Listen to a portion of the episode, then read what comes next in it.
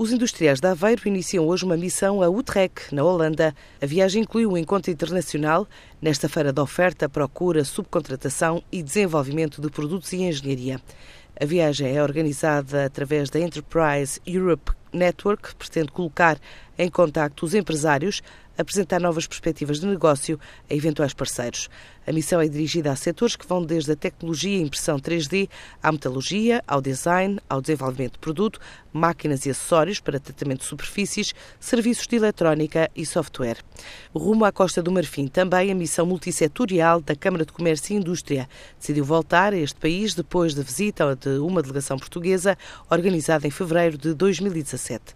Fazendo fronteira com cinco países no Golfo da Guiné, a Costa do Marfim é um dos territórios com maior potencial de crescimento da região, ambiciona integrar o grupo de países emergentes até 2020. Abidjan, enquanto capital económica, lidera um dos mercados mais dinâmicos da África Ocidental.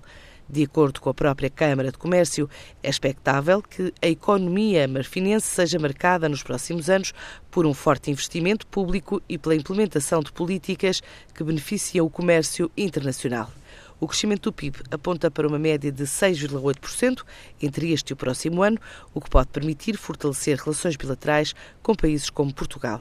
As exportações para a Costa do Marfim têm registrado um aumento significativo, na ordem dos 137,5% no primeiro semestre de 2017, face a igual período do ano anterior.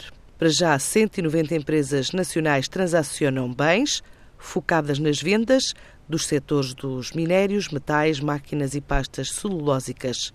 Aprovado o Plano Nacional de Desenvolvimento para 2020, que pretende impulsionar o setor público como privado, o Governo da Costa do Marfim tem apostado em setores como as infraestruturas, as redes de abastecimento de energia e água, também a rede rodoviária.